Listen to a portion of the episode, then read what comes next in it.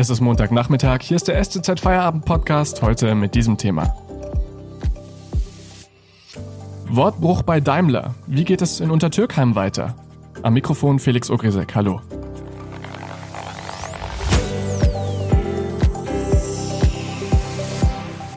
Die Arbeitnehmervertretung im Daimlerwerk Untertürkheim wirft dem Autobauer Wortbruch vor.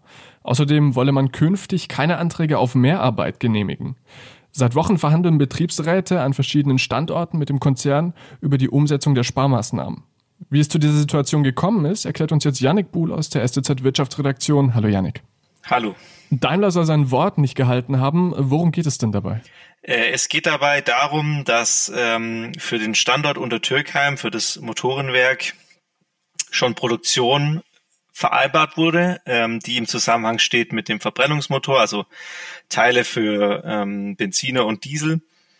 Und die sollen jetzt doch nicht nach Untertürkheim kommen, sondern wahrscheinlich ähm, in osteuropäische Werke von Daimler gehen.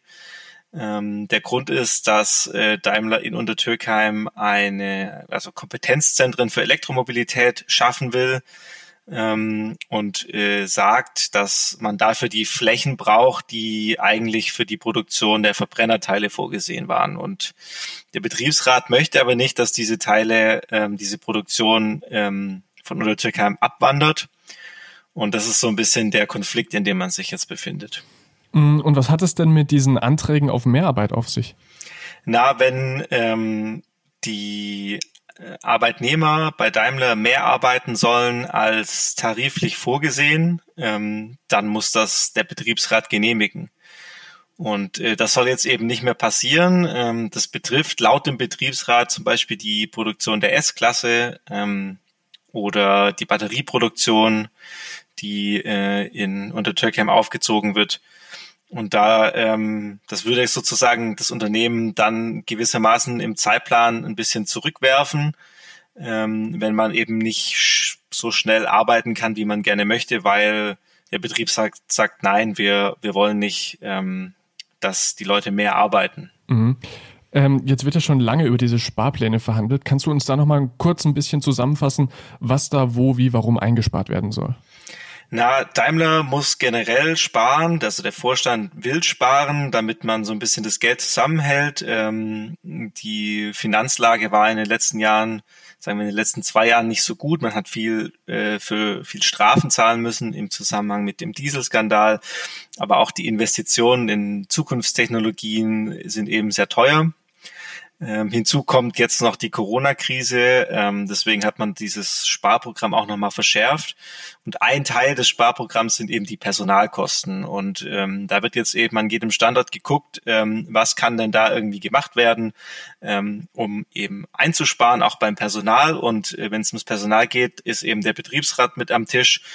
Und gerade von der Türkheim sind ähm, die ursprünglichen Pläne von Daimler gewesen, mit denen sie in die Verhandlungen gegangen sind, dass zum Beispiel, also neben der Produktion, die ins Ausland gehen soll, ähm, bis 2025 4000 Arbeitsplätze wegfallen sollen im Werk. Danke, Yannick Buhl, bis hierher. Wir sprechen gleich weiter. Vorher machen wir ganz kurz Werbung. Wenn Ihnen dieser Podcast gefällt, denken Sie daran, ihn auf Spotify oder iTunes zu abonnieren, damit Sie keine weitere Folge mehr verpassen. Zusätzliche Berichterstattungen und Hintergrundanalysen bekommen Sie mit einem STZ Plus Abo. Das gibt's für 9,90 Euro im Monat und ist monatlich kündbar. Unterstützen Sie Journalismus aus der Region für die Region. Dankeschön. Wortbruch und als Konsequenz keine Anträge mehr auf Mehrarbeit. Darüber sprechen wir jetzt äh, mit unserem Wirtschaftsredakteur Yannick Buhl. Bei Daimler wird gestritten und äh, dass diese Anträge jetzt nicht mehr genehmigt werden.